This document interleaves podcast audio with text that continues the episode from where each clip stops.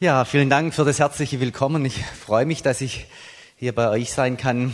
Der Anlass war jetzt nicht ganz so schön mit, mit Uwe Dahlke. Sowas geht dann natürlich auch zu Herzen und ich finde es gut, dass wir hier gebetet haben. Und doch ist heute Gottesdienst. Gott ist hier, du bist da. Ich bin da und zusammen können wir dem Herrn begegnen und in sein Wort hineingehen. Worauf muss man heutzutage nicht alles achten, Leute? Das Leben ist anstrengend. Musst auf deine Kinder achten, dass sie pünktlich zur Schule kommen, da geht's schon los. Oder pünktlich aufstehen, damit sie dann pünktlich essen und pünktlich zur Schule kommen, da geht's schon los. Ja? Musst auf deinen Mann, deine Ehefrau achten, dass es dir einigermaßen gut geht, weil wenn es ihr, ihm gut geht, geht's dir auch gut, das haben wir soweit verstanden. Musst auf deine Finanzen achten, ja, dass das Geld nicht nur bis zum 20. des Monats reicht, dann ist es sehr unangenehm. Hm. Wenn du über 40 bist, musst du auch gar auf dein Gewicht achten. Solche Dinge kommen alle vor. Man muss heute auf wahnsinnig viel achten. Ist euch das schon aufgefallen? Und wir tun das oft so ganz automatisiert, ohne groß drüber nachzudenken. Wir müssen auf viele, viele Dinge achten. Ich spring weit nach hinten zu einem Mann. Ein großer Staatsmann war der. Und dieser große Staatsmann, der musste nochmal auf größere Dinge achten. Heute ist ja die große internationale Politik immer wieder uns ganz, ganz nah über die Nachrichten von der Ukraine bis zum Nahen Osten, IS, die, diese Dinge dort unten, bis hier Griechenland, Krise Europa. Also es wird ja ganz schummrig und manchmal denkst du, wie, wie packt denn so ein Politiker das, worauf der alles achten muss? Und das meiste kriegen wir ja gar nicht wirklich mit. Und damals war das auch schon so. Ich spreche von einem König, von einem sehr bekannten König. Der musste auch auf viele Dinge achten und dieser König war der Salomo der musste auf dieses ganze Volk Israel achten. Musste nebenbei auch auf seine tausend Frauen wahrscheinlich ein bisschen Acht geben, nehme ich mal an. Aber er musste auf dieses Staatswesen achten, er musste auf die Armee achten, er musste auf die Wirtschaft achten, er musste auf seinen Beamtenapparat achten, er musste darauf achten, dass dieser Staatsapparat irgendwie läuft und funktioniert. Ein großer Staatsmann, der muss auf unglaublich viele Dinge achten. Und doch hat er dann ein Verslein geschrieben in den Sprüchen, ein sehr bekanntes Verslein, das ihr alle gut kennt das mich aber beschäftigt hat in letzter Zeit. Sprüche 4, Vers 23.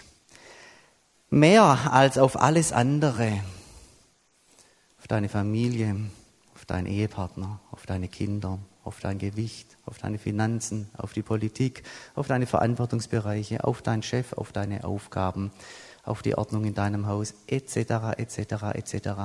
Mehr als auf alles andere achte auf dein Herz denn in ihm entspringt die Quelle des Lebens.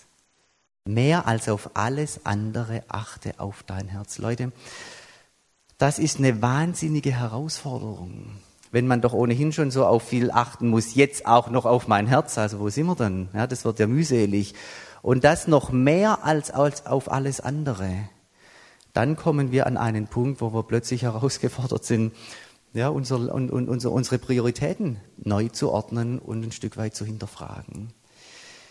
Dieses hebräische Wort Nazar, das da steht im, im Hebräischen, dieses Achten, das hat zwei Komponenten. Auf der einen Seite geht es um das Beschützen und Bewahren dass man darauf achtet, dass von außen nichts Negatives reinkommt, dass das Herz bewahrt bleibt. Das ist nämlich anfällig auch für negative Dinge, können da eindringen, darauf achten, Schutz ausüben, behüten kann man auch übersetzen.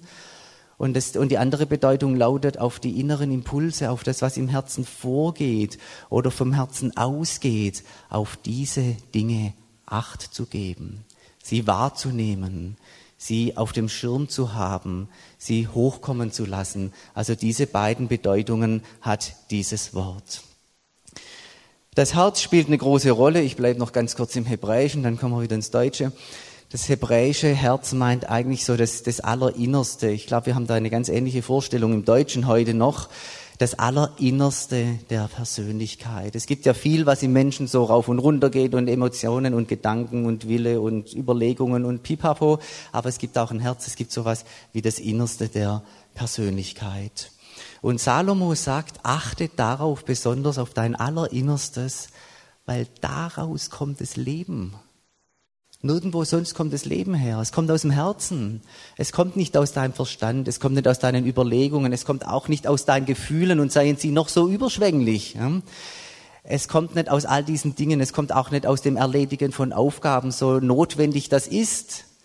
Aber das Leben, es kommt woanders her, sagt Salomo. Das kannst du jetzt glauben oder nicht, ja, aber es steht da. Das Leben kommt woanders her. Es kommt aus dem Herzen, es kommt aus dem Innersten deiner Person. Beschäftigt hat mich an der Stelle, dass, dass Salomo das ja schon vor vielen tausend Jahren gesagt hat zu einer Zeit, als es noch gar keine Wiedergeburt gab, als es noch gar kein Leben aus Christus gab, noch gar keinen Heiligen Geist, den wir heute in unseren Herzen haben.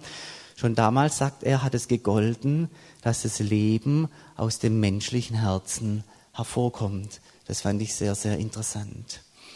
Quelle im Orient, ich war jetzt gerade in Israel gewesen, da wird es auf einmal ganz plastisch, die Quelle des Lebens, wenn eine Quelle irgendwo sprudelt in diesen großen, weiten, kargen Landschaften, wenn eine Quelle irgendwo sprudelt, dann entsteht dort sofort Leben. Dann wird, sind sofort Pflanzen da, sind sofort Tiere da, sind auch sofort Menschen da.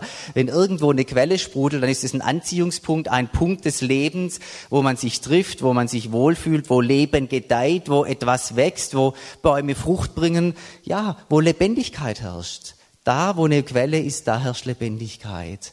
Aber wo keine Quelle ist, wo nichts sprudelt, wo nichts hervorkommt, in Israel im Nahen Osten, da ist Tod da ist Wüste, da ist karge Landschaft, da sind Felsen, da ist Sand, soweit das Auge reicht, Steppe, da lebt kaum was, zumindest nicht sichtbar für unsere Augen.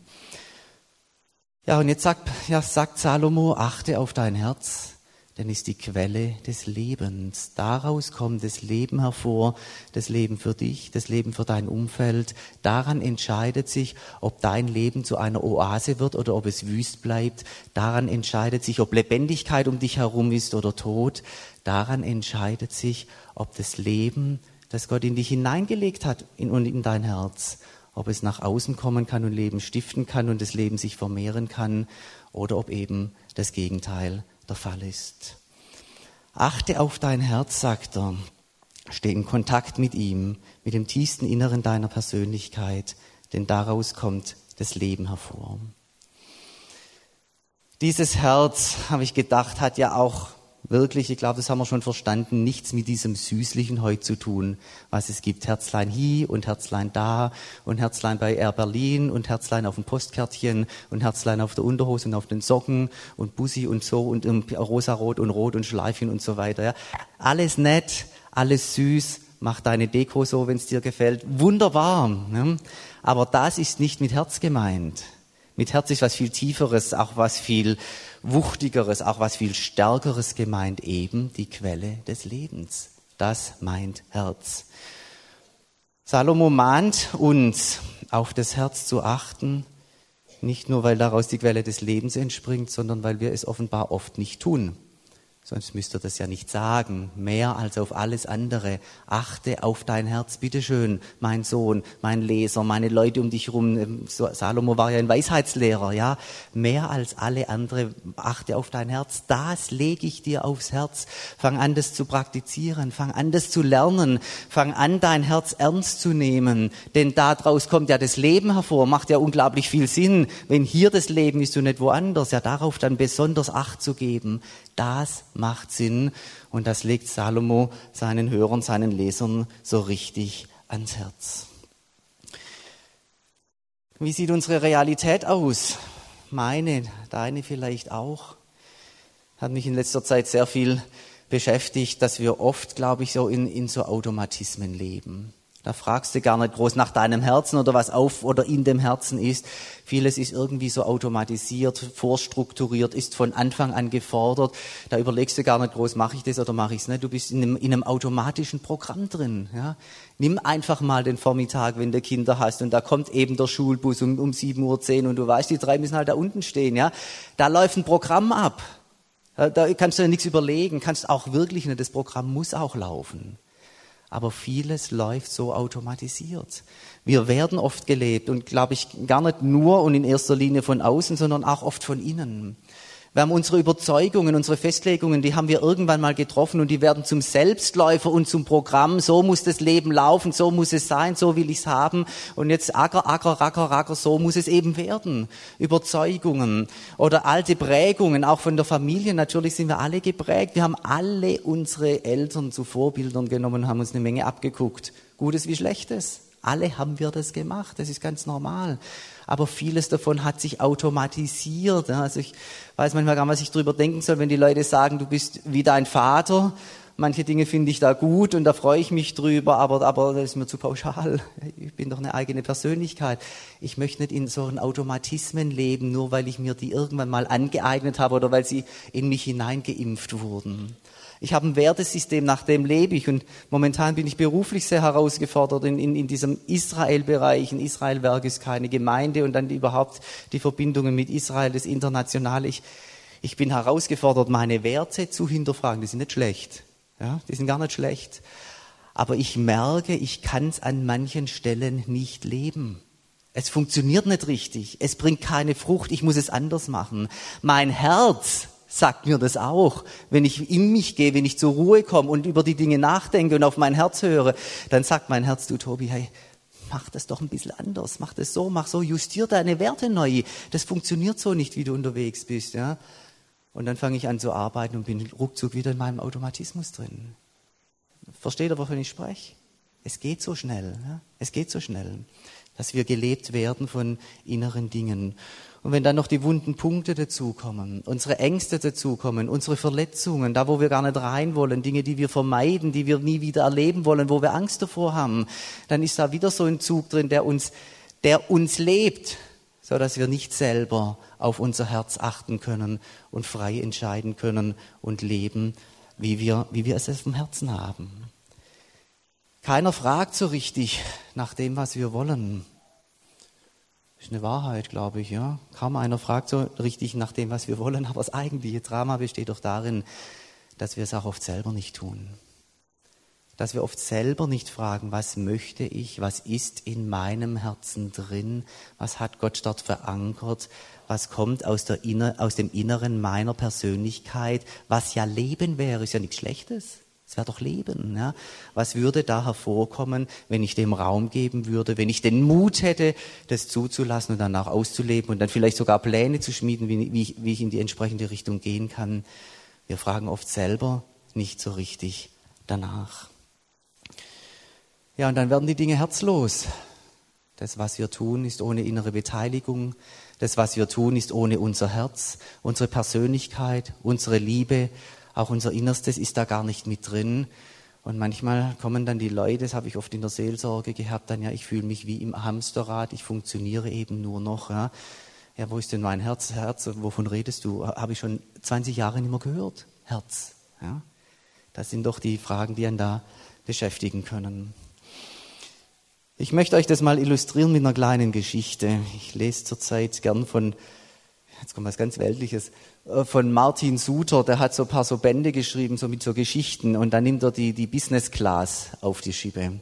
Das finde ich ungeheuer witzig. Ja, dann erzählt er immer diese Verwicklungen in der Business Class und wie da strategisiert und intrigiert wird und am Schluss kommt doch alles anders. Also und, und mit unglaublichem Wort, Wortwitz erzählt er da diese Geschichten. Und jetzt bin ich gerade in dem Band Die Business Class macht Ferien. Keine Sorge, es wird nicht lang. Die Dinger sind alle nur zwei Seiten lang, groß geschrieben. Aber ich fand es erst witzig und dann habe ich drüber nachgedacht und dann habe ich gedacht, das passt hier eigentlich gut rein in die Predigt. Sorgen um die Zukunft heißt die Geschichte. Und wie fühlst du dich? Ach, wie immer in diesen Tagen, etwas mulmig, verständlich. Je näher es rückt, desto nervöser wird man. Jetzt ist es ja dann bald raus. Wenn du weißt, womit du es zu tun hast, kannst du dich auch darauf einstellen. Ach, ich weiß nicht. Die Ungewissheit ist schon schlimm, aber die Gewissheit ist meistens auch kein Zuckerschlecken. Hast du wirklich keine Ahnung? Keinen blassen Schimmer. Aber ich rechne mit dem Schlimmsten. Schlimmer als damals mit den Ehewochenenden kann es ja nicht werden. Ehewochenenden? Als, es, als er jedes Wochenende, in dem die Zahl 8 vorkam, total auf dich einging. Ah, die Togetherness Weekends 2002, neun Wochenenden mit acht, vier davon Wellness im Schwarzwald, mit Partnermassage. Hör auf, pardon. Das war gar nichts gegen die Gourmet Saturdays. Als er gekocht hat, jeden sechsten Samstag. Weißt du, wie viele das sind im Jahr? Bestimmt mehr, als man denkt. Acht. Achtmal im Jahr haben wir eine gusseiserne Pfanne mit gut schließendem Deckel. Wieso haben wir keine Spicknadel? Womit streicht man einen Teelöffel Salz? Was ist ein Schaumlöffel? Wo sind die Teller, Tassen, Schüsseln, Pfannen, Messer, Gabeln? Achtmal im Jahr bis weit nach Mitternacht versuchen, mit verschiedenen Umweltgiften die Küche wieder halbwegs sauber zu kriegen. Und dann musst du das Zeug ja auch noch essen und loben. Relax, schlimmer kann es nicht werden. Das dachte ich damals auch. Und dann kam das Work-Life-Balance-Jahr. Ach ja, das war, als er manchmal nicht so spät nach Hause kam. Unangemeldet. Da sitzt du gemütlich mit den Kindern vor dem Fernseher und isst eine Fertigpizza und wer kommt nach Hause und ruft schon im Korridor, mmm, wie das duftet. Auch nicht einfach. Und er kam mit in die Ferien, nicht wie sonst später kommen früher abreisen und dazwischen am Handy hängen. Richtig gemeinsam anreisen, Sandburgen bauen und Ausflüge in die Umgebung organisieren. Ich würde durchdrehen. Was glaubst du, woher Katja ihre Essstörungen hat? Ich dachte, die stammen vom Quality Time Jahr, als er mit den Kindern Aufgaben machte und Aufklärungsgespräche führte. So genau lässt sich das bei Katja nicht festmachen, sagt der Psychologe. Das Quality Time Jahr folgt ja direkt auf das Work-Life-Balance Jahr, nicht wie bei Luca. Der hat seine Übergewichtsprobleme eindeutig vom Family Fitness Jahr. Ach, das war damals, als die ganze Familie jeden Morgen um 6 Uhr, erinnere mich bitte nicht daran, sei froh, dass deiner raucht. Wieso? Dann weißt du wenigstens jedes Mal, was er sich für das neue Jahr vornimmt. Kleine Geschichte von Martin Suter. Zwei gebelagte Ehefrauen sprechen über ihre Managermänner. Und den Rest habt ihr ja verstanden und selber gehört. Witzige Geschichte, aber ich habe irgendwie gedacht, Mann, oh Mann, oh Mann, wo stehen denn da die Herzen? Ja. Also dieser Mann hat sich eine Menge einfallen lassen von allen möglichen Fitnessjahren und Wellness Lounge und Quality Time und Pipapo und irgendwas hat er aufgeschnappt und dachte immer, ich muss irgendwas für meine Familie tun, macht's ein paar Monate und danach sagt es wieder in sich zusammen und irgendwann kommt wieder ein neues Programm. Wo war das Herz dieses Mannes? Er war nicht mit dem Herzen dabei. Er hätte diese Programme nicht gebraucht, wenn er mit dem Herzen dabei gewesen wäre. Sein Herz war ganz woanders. Und sein Herz hat auch nie gefragt, hat sich nie in diese Familie reingedacht, was sind denn eigentlich wirklich die Bedürfnisse meiner Familie? Was brauchen sie denn, meine Frau und meine Kinder? Er hört ein Programm, verfällt in Aktionismus, aber sein Herz hat da nicht gesprochen gehabt. Und was kam raus? Kein Leben. Habt ihr es gehört? Kein Leben. Im Grunde war es gut gemeint und die Frau hat es auch noch als Belastung empfunden. Die Frau wiederum ist die Geplagte in der ganzen Geschichte, aber was ist denn eigentlich mit ihrem Herzen? Ja? Auch sie kommt nicht an den Punkt, sich ein Herz zu fassen und mit ihrem Mann mal ein gutes Gespräch zu führen und zu sagen, Herr Michael, das ist ja gut gemeint und es ist nett, aber das brauchen wir alles nicht. Wir brauchen was anderes. Wir haben andere Bedürfnisse. Wenn du uns was Gutes tun willst, dann mach doch ab und zu dieses oder jenes. Dieses Herz fasst sie sich nicht, ein Gespräch von Herz zu Herz zu führen. Und was haben wir für eine Familie? Eine Familie, die halt aneinander vorbeilebt. Ja? Der Mann engagiert sich irgendwie, recht ungeschickt. In der Familie stört's nur, kommt's nicht an. Eine reiche Familie, eine wohlsituierte Familie. Es ist auch keiner explizit böse unterwegs, höre ich nicht raus. Hm? Und doch ist ganz viel Herzlosigkeit in der ganzen Geschichte und sehr wenig Leben. Salomo sagt, achte auf dein Herz, denn daraus quillt das Leben, daraus kommt das Leben hervor. Das Leben kommt aus dem Herzen. Unser Herz, wie es Gott geschaffen hat, will das Böse nicht, will das Negative nicht. Das ist eine, ganz geheimnisvolle Geschichte. Aber wenn wir tief in das Innerste unseres Herzens kommen, auch wenn wir wütend sind und zornig sind und, und uns das Messer in der Tasche aufgeht oder, oder wir, wir nahe am Sündigen sind oder mitten in der Sünde drinstecken, wenn wir ganz tief an unser Inneres schauen, in unser Innerstes und an unser Herz rankommen, Gott hat unser Herz gut gemacht, Gott hat uns gute Herzen mit auf den Weg gegeben, dann werden wir merken, dass wir das eigentlich nicht wollen. Das Böse, das Negative gehört ursprünglich nicht zum Menschen und deswegen bleibt es ein Fremdkörper. Und das spürt der Mensch. Er weiß es noch, wenn er ganz tief an sein Herz herankommt. Eigentlich will man das Negative nicht. Und als Christen haben wir dann noch den Heiligen Geist zur Verfügung, der in unserem Herzen wohnt. Die Sarah Young hat ein kleines nettes Buch geschrieben mit 366 Liebesbriefen von Gott. Und da hat sie einen schönen Satz, also legt quasi diese Worte Gott in den Mund, also er spricht da in Ich-Form. Und da sagt Gott nach Sarah Young, ich spreche leise mit dir in der Tiefe deines Seins. Ich spreche leise mit dir in der Tiefe deines Seins, in der Mitte deines Herzens. Da bin ich durch den Heiligen Geist präsent und spreche mit dir und lege meine Dinge, meine Impulse in dein Herz.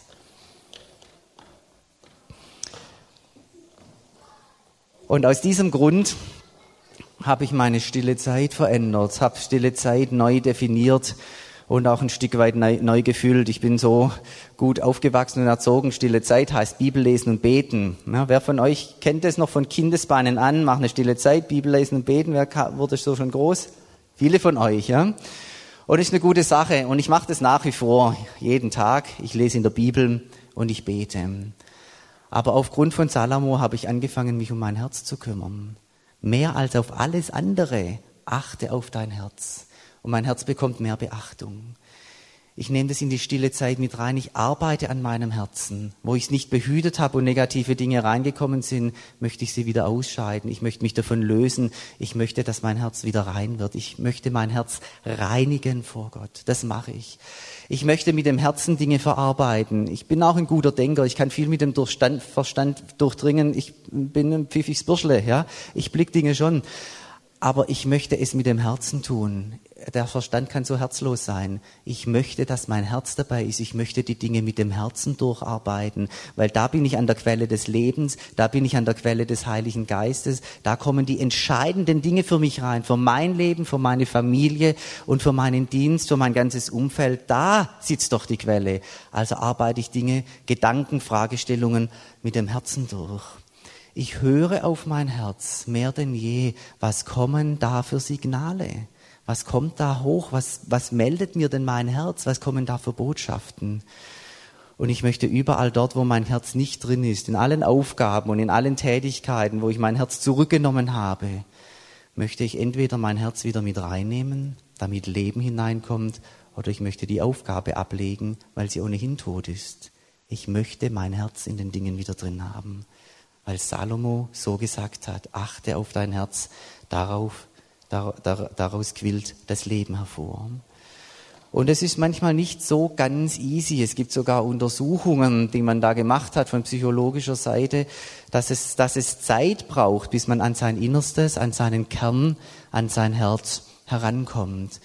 Und man muss da ein bisschen durchgreifen durch alles, was man sonst so in seinem Herzen und in seinem Innersten hat. Alle möglichen Gefühle und Gedanken, die da rumschwirren. Man muss durchgreifen durch die Ängste und Sorgen und Verletzungen, durch Wut und Zorn und andere Emotionen, die der Mensch in sich hat. Man muss durchgreifen durch Stolz, vielleicht durch Ambitionen, durch Rechthaberei, durch Großsein wollen.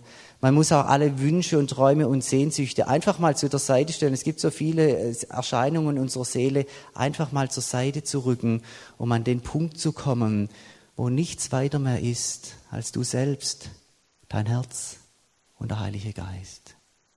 Und wo dann auch nichts anderes mehr reinspricht als dein Herz in Verbindung mit dem Heiligen Geist. Freunde, diesen Punkt gibt es. Und er ist vielleicht nicht ganz einfach zu erreichen, aber es lohnt sich an diesen Punkt zu kommen, weil daraus quillt eben das Leben hervor. Und wenn dir das gelingt, aus dieser Tiefe des Herzens, wo der Heilige Geist seine Impulse rein, reinlegt und wo du ganz du selbst bist und nichts anderes mehr, aus dieser Quelle zu schöpfen, und du fängst an, daraus Entscheidungen zu treffen, Du fängst an, daraus deine Lebenspläne zu gestalten. Du fängst an, aus, aus dieser Tiefe mit deiner Ehefrau, mit deinen Kindern umzugehen. Du fängst an, so deinen Dienst zu tun in der Gemeinde. Du gehst so ins Büro. ja, verbunden mit deinem Herzen, aus der Tiefe des Herzens schöpfen, dann wirst du ein Mensch sein, der Leben hat, der im Leben äh, schwimmt und der Leben hervorbringt. Du wirst eine Oase sein in dieser Welt, wo Leben herrscht, an dem du dich selber erfreuen kannst und wo du andere mit sättigen und versorgen kannst. Aber dazu braucht's eben dein Herz. Das Ergebnis wird sein, dass wir ganz authentisch sind. Nichts mehr aus irgendwelchen Gefühlslagen tun, die, die es gibt, ganz klar. Nichts mehr aus irgendwelchen Masken tun oder aus Berechnungen. Du bist an dieser Stelle ganz du selber, ganz authentisch, du in Reinkultur. An dieser Stelle ist Gott mit drin, weil er spricht in der Tiefe deines Seins zu dir. Da ist der Heilige Geist, der seine Impulse sendet. Und an dieser Stelle, wo dein Herz schlägt, da bist du auch ganz nah beim Nächsten. Da bist du bei den Menschen. Da bist du bei den anderen. Da bist du, da, da finden sie dein Herz. Da kommt Herz rein in deine Beziehungen. Und weil diese drei Komponenten darin abgebildet sind, in der Mitte deines Herzens, deswegen werden die Dinge dann gut. Deswegen wird der Weg dann gut. Deswegen wird dein Leben dann gut. Deine Ausstrahlung, deine Auswirkungen werden dann gut. Aus dir kommt Leben hervor. Das wünsche ich uns. Das wünsche ich mir. Bin mit mir auf dem Weg, mittendrin, gar nicht fertig.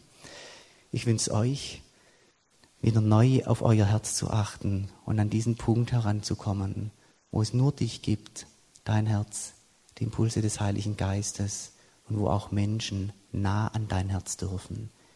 Dann kommt Leben und dann werden die Dinge gut. Achtet auf euer Herz, denn daraus quillt das Leben. Amen. Und Herr, ich danke dir, dass du uns ein Herz gegeben hast. Und dass hinter all dem, was in der Welt geschieht, an Turbulenzen, und hinter all dem, was in unserem Inneren geschieht, an Turbulenzen, ein Herz ist. Ein gutes Herz, das du gemacht hast. Ein offenes Herz für Menschen. Und ein Herz, in das du den Heiligen Geist hineingegeben hast, damit er leise zu uns reden kann. Und ich bitte dich, Herr, um die Gnade, dass wir neu lernen, auf unser Herz zu achten in Kontakt kommen mit unserem Herzen und deshalb und auf diese Weise aus dieser Quelle des Lebens schöpfen können. Danke, Jesus. Amen.